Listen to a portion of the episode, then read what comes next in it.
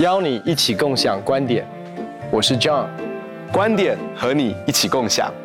我是 Ian。哎，John，我们之前谈到了一些人生剧本哦，那其实就谈到说，我们人生当中其实很不自觉的就受到我们的自我形象，还有我们生命的剧本，好像有一条路径，我们就自然而然会走上那条路。这可能跟我们的教育、跟我们的认知、跟我们所做的没有关系，就是因为那些很根深蒂固在我们心里面的事情，很自然而然的引导我们。那这样，我想要聊一聊说，在我们生命当中有没有什么样的人生剧本？在我里面哦，其实我有一个很强烈的人生剧本，其实跟我们之前所谈到的。没有归属感有很大的关系哦。那我之前有提过说，这跟我在成长过程当中是小留学生的身份有很大的关联。但是我这个察觉，其实说真的，我也是今年才发现这个东西影响我有多深。我跟你这样讲哦，故事是这样子。其实，在前一阵子，我有很长一段时间，大概将近两个月，我的睡眠品质非常非常的糟糕。那我每次跟人家讲说我睡的品质，我我睡眠很糟糕的时候，大家会说：那你压力很大吗？那我都跟大家讲说，其实我没有很大的压力，因为我觉得我是一个抗压性很强的人。嗯，可是在我抗压性很强的心理的一个状态当中，其实我很我也知道说，这样的一个睡眠的品质跟是我的一个生理上面一个很直觉的一个反应哦。意思是说，我觉得没有压力，可是好像我的身体是你在潜意识里面好像可能会有。在这个压力的当中，嗯嗯、所以我就有一次在内在意志的里面，我就去开始去思想，为什么我是觉得那么有抗压性？那这就跟我成长过程当中，因为其实我是小留学生，所以我在美国，而且是你知道，就小的小留学生，经常是寄人篱下，就是在跟不同的亲戚啊等等这些东西。所以我其实从我出国之后啊，快要二十年的时间，我是在一个地方不会待超过两年。所以我住在这个地方两年之内就会搬家换环境，所以我就觉得说我的适应力是非常强的。我到任何的环境我都可以适应，OK，我可以很从容的进到一个新的环境里面交新的朋友，然后呢之后又换另外新的环境，我都觉得是我人生当中很大很大的一个，我觉得我是引以为傲的一个挑战了，就是我很容易可以适应任何的地方。我就有一次在祷告里面，我就看到一个场景是。我十五岁，人生第一次失恋，但是其实说失恋还蛮不好意思的，因为那是单恋失恋，所以跟完全没有开始交往。然后呢，那时候我呃，我记得我那时候大概国三哦，国要升国三，国二升国三那一年暑假回台湾，然后认识了一个女孩子，那就开始跟她互动，然后后来对方就写一封信，基本上的逻辑就是课业很重要，所以这个时间点没有打算要交男朋友。OK，那我也不知道为什么，我都还没开始哦。可是呢，心就破碎，你就你知道那种心碎的感觉。所以，我记得那一天晚上，我嚎啕大哭，好，就是那种完全是崩溃的哭哦。然后我就在那个岛里面，我看到我自己崩溃的哭。然后很呃很有趣的是，那一天我哥哥在训光牧师在我旁边，还有谁在我旁边？就是呃士林良堂的刘群茂牧师跟师母，他们那时候到美国 Fuller 神学院去进修，所以刚好那天他们也来到我家里面，大概不知道是听说我我我我我很惨或者怎么样，反正他们来安慰。那我在那个。当下的一个场景当中，我发现一件事，就是他们的表情非常的尴尬，就是他们很努力要安慰我，可是我我不知道你们这种感觉过，就是不知道怎么安慰，或者是觉得就很尴尬，然后就那你知道有时候在小组里面突然有人开始哭，我们就会说啊不要哭不要哭，开开心心，Hello 哎，就就尴尬嘛。那那在那个当下，其实我有几个想法，我就发现一件事，第一个是我这样的一个分享我里面真实的情感。第一会造成别人的负担，所以以后不要这样做，成为别人的负担。因为我看到他们好尴尬，他们很努力了，可是其实我就是成为他们的负担，所以不要麻烦人家。第二个，有另外一个第二个信念进到我里面，就是我看到他们就是那种束手无策，就是他们很想帮，可是不知道怎么帮。然后我看到的是我的情绪成为他们的一个重担。所以我发现一件事，就是他们很想帮，但是他们接不住我的情绪。嗯嗯嗯。所以另外一个信念进来的就是，没有人真正了解你，没有人真正懂你。所以在我十五岁的那一年，这两个谎言进入到我人生的剧本的里面。第一个是不要成为别人的负担，第二个是没有人真正的懂你。所以从那个时候，我开始做一件事，就是把我的心封闭起来。所以我可以在任何的环境的里面，我可以跟人互动，可以跟人交往，可以跟人，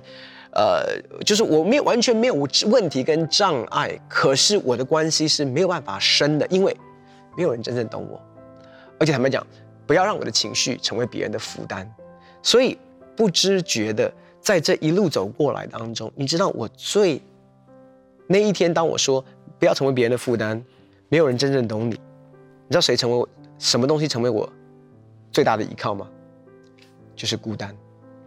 从那一天开始，孤单成为我最好的朋友。那夸张的是什么？那一天就是就是今年哦，我在祷告里面我就发现，原来带着我度过每一个不同的场景跟环境，新的学校、新的朋友、新的教会，从呃美国一周换到中呃中西部，换到换到东岸，然后甚至去瑞典读圣经学院，又回到台湾，然后。整整这些所有的历程当中，我发现我真正紧紧抓住的不是神哦，真正陪伴我度过我最孤单的岁月是我的孤单感。那一天就在内在意志的这样的一个服饰当中的时候，突然我感觉好像，嗯、好像就是撒该的故事哦。耶稣走到桑树下面，抬头说：“撒该，你下来，今天我要住在你家里。”我感觉神对我说。你下来，从孤单的树上下来，今天我要住在你家里面。然后就在那一当下，我开始嚎啕大哭，是崩溃的哭。为什么？因为我觉得孤单陪我走过我人生的岁月，其实是他跟我，我跟他，我们没有分开过彼此，我们没有离开过对方。所以我觉得我的人生的剧本里面，他才懂我，他才理解我，是他陪伴我。我怎么可以这个时刻？把他放弃，把把他丢弃了，我不能够这样对他，所以我挣扎。我说我我我真的在那种那种刚刚，我真的好像我看到他在那边哭，哭着眼睛看着我说，我你要离开我了吗？所以，我其实挣扎的要不要从那个桑树下来，因为从你知道一个孤单久的人，我要告诉你，他最熟悉的就是孤单。不管在多少人群当中，多少的人陪伴，多少的人说你讲到很棒，你很多这些东西，可是。我我我我真的很感谢神，因为我甚至不知道我有人生这个人生剧本，直到今年，我不知道我这么孤单呢，我也不知道我里面的这个声音不要成为别人的负担，跟跟没有人懂你，把我自己最核心深处的地方孤立起来。我以为我有很多的亲密朋友，或者是这些懂我的人，可是其实在我核心深处，当核心深处的里面，我是把自己包装的非常非常的紧密的，就是我跟我的孤单。连神都没有办法进来哦，连神都没有办法进来，我必须要这样讲。直到那一天，后来我真的是把我的孤单交给耶稣，然后我从桑树下来，从那一天开始，我必须要说，我慢慢可以开始感受到压力。你知道我，我我我，因为孤单其实某种程度 shelter 我的感觉，嗯，所以我是对压力是无感的。那我觉得这是我引以为傲啊。嘿你看我没有啊？有没有压力啊？没有，没有，我不感觉压力啊。这样，我就开始慢慢的去面对压力的感觉，压力的情绪，在我里面所带给我的感受，把这些东西带到神的面前，把这些东西跟雅文一起来分享，然后我才慢慢的从那个孤单里面走出来，让父神的爱可以成为我的依靠。然后就在这历程当中，我发现。因为我睡眠品质后来变好了，然后你我就在想，我就在想，如果这个人生的剧本在我里面都已经这么根深蒂固，而且是这么隐藏，我要说是隐藏哦，你可以想象这个孤单最终会把我带去哪里，我都没有办法想象。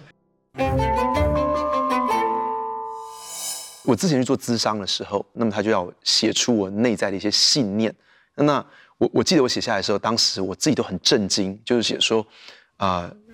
要有很有成就，我的生命才是有价值的。嗯，如果没有成就，我就是没有任何价值的。好，那再来就是说，如果要有成就，就必须要非常的努力。而我现在是落后的，所以我要加倍的努力。那我发现这几个核心的信念就是：我要成就才有价值，我要很努力才能够有成就。而我现在是一个落后的，好，那所以我要加倍的努力。那有些人当他对自己的感觉就是说我实在。离有啊价值很远的时候，那有些人就会觉得放弃，就觉得我是个没有价值的人。那可是正好相反，是我的里面的意志力又很刚强，是，是是，所以我就会很努力的把我自己 drive 很强啊，对对，就是非常就是要 push push 我自己啊，就是说我就是要哇努力的往前，不断的成长。所以我记得我太太都曾这样跟我讲过，说文华你好像从来不会停止的哈，你好像不会满足于一个地方，你就是达到一个事情，就是你就继续往前，继续往前，继续往前。那其实我里面从来没有开心或者是满意过。那其实那是一种很难受的感觉，就是我对所有的人可能会说，嘿，他为你欢庆，甚至觉得我们大家都可以一起来欢庆的时候，可是只有在我心里面，我从来都没有满足过。所以你知道，常常在很多的服侍完之后，有一种失落感，对不对？对，我都会进到一种更深的，就是我对我自己很自责，为什么我讲道讲的不好？为什么做的不好？我刚刚应该可以做的更好的，我应该要多做什么？那其实以前我我我我以为这个叫做追求卓越，你知道吗？以前有一台汽车的广告，有个牌子叫做“专注完美，近乎苛求”。那我就觉得说，我我以前很喜欢这句话，我就觉得说，对，我就是应该要这样子，我就是要不断的来来苛求我自己。那直到今年，当我发现我的啊，我我在今年当中发现了心律不整，那其实很多很多人都。很关心我，我我挂了两次的这个二十四小时心电图，然后呢，我也去做了各式各样心脏的检查，甚至做心脏造影，然后打那些药剂进到我的里面要做。可是之后其实都不算是，虽然找到一些我原本先天性就有一些小小的心脏的瑕疵，可是都不算是很严重，呃的。那到底为什么会这样子？那其实我觉得是我的生命当中这个要追求 significance，嗯，然后我又。在这个追求这个 significance 的过程当中，我又不断的，我又是一个 maximizer，你知道，就是我又不断的要追求完美，完美，每一件事情好像就要更更细腻，更细腻，更细腻，就是龟毛了。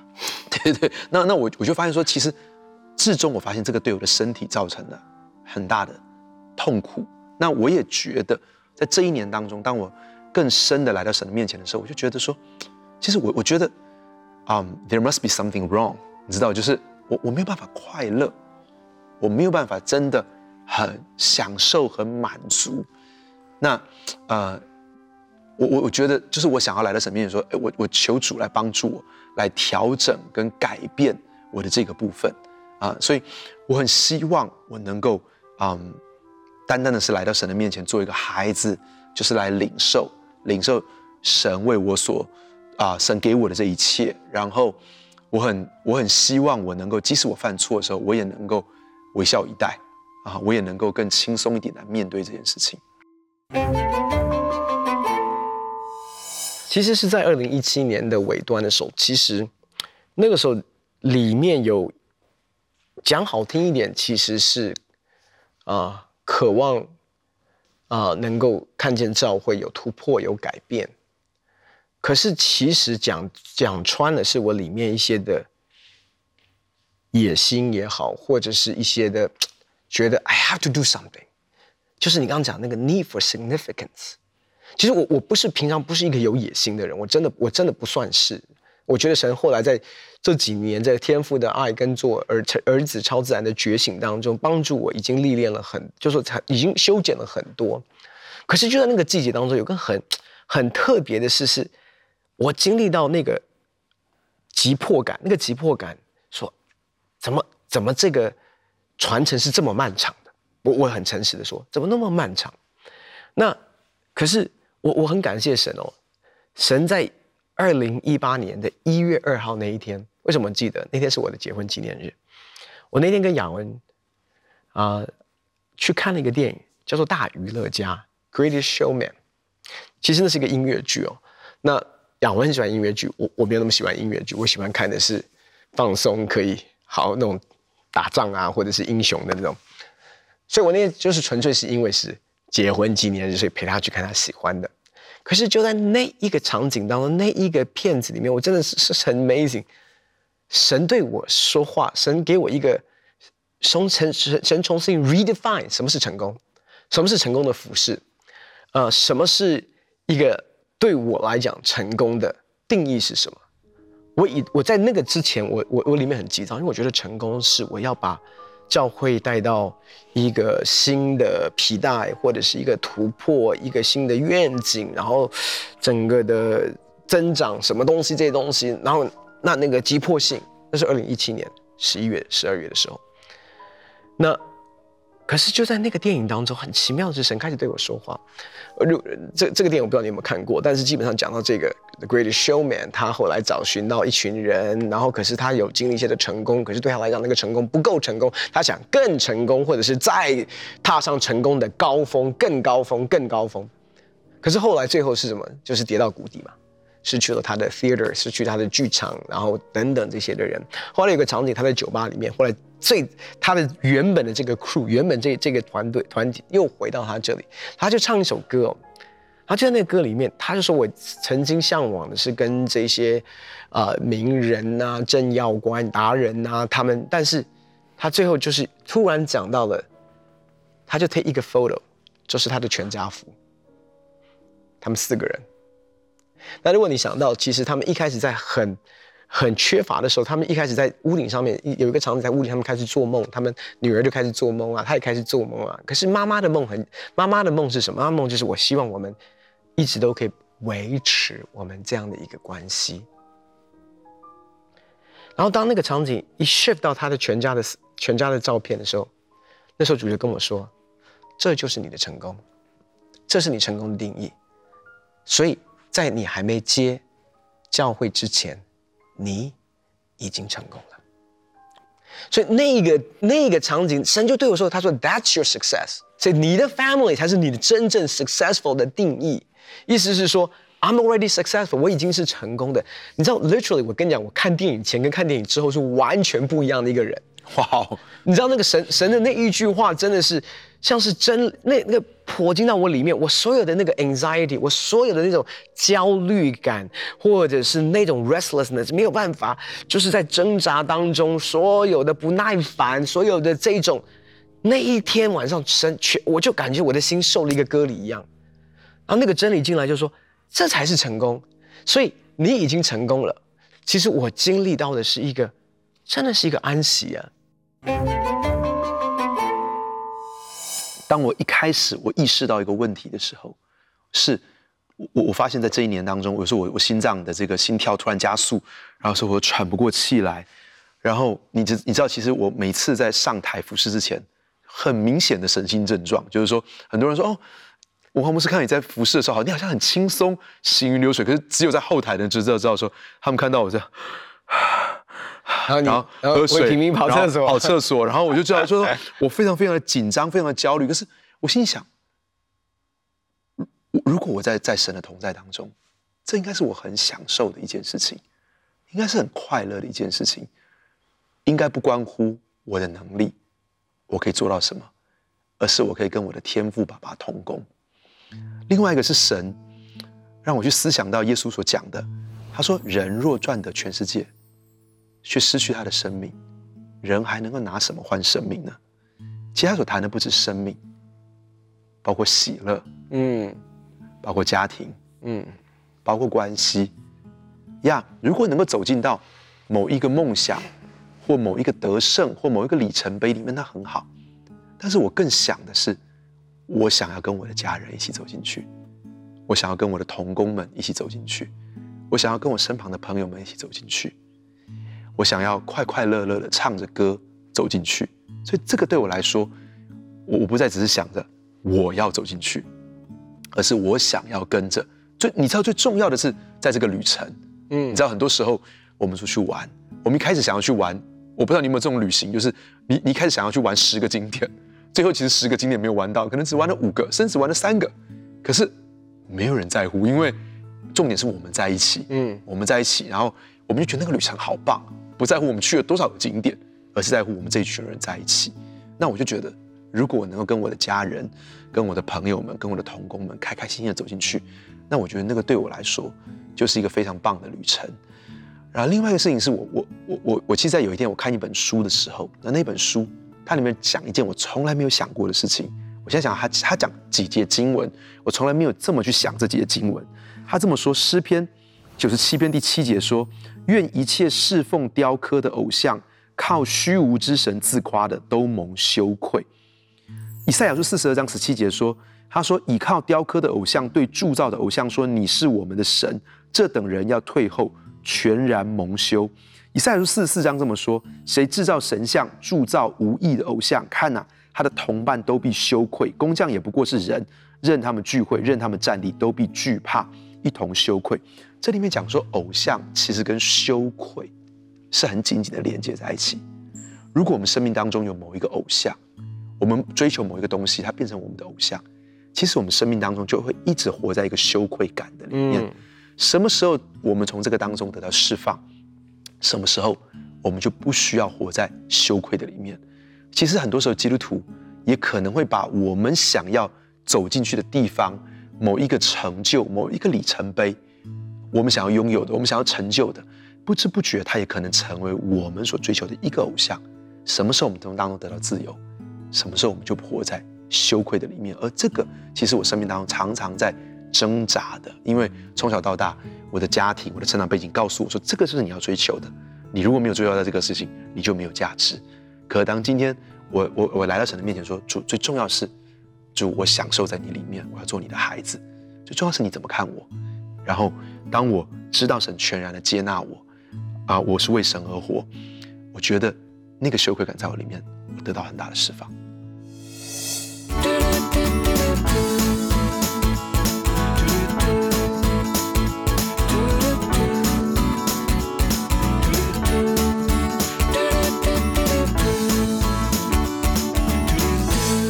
每个人在我们成长过程当中，因着所接收到的讯息，或者所经历的创伤。以至于我们从小就接收到仇敌魔鬼的谎言，作为我们的核心信念，成为我们的自我形象。包括我做这个传道人也不例外。但是神要帮助我们，借着认出这些谎言跟这些在我们脑海中的剧本，帮助我们经历从他那里可以得着的自由。我相信每一个人都可以从错误的剧本进入到合神心意的剧本的里面。很高兴可以跟你分享我们的观点，也欢迎你在网站上面跟我们分享你的观点，共享观点。我们下次见。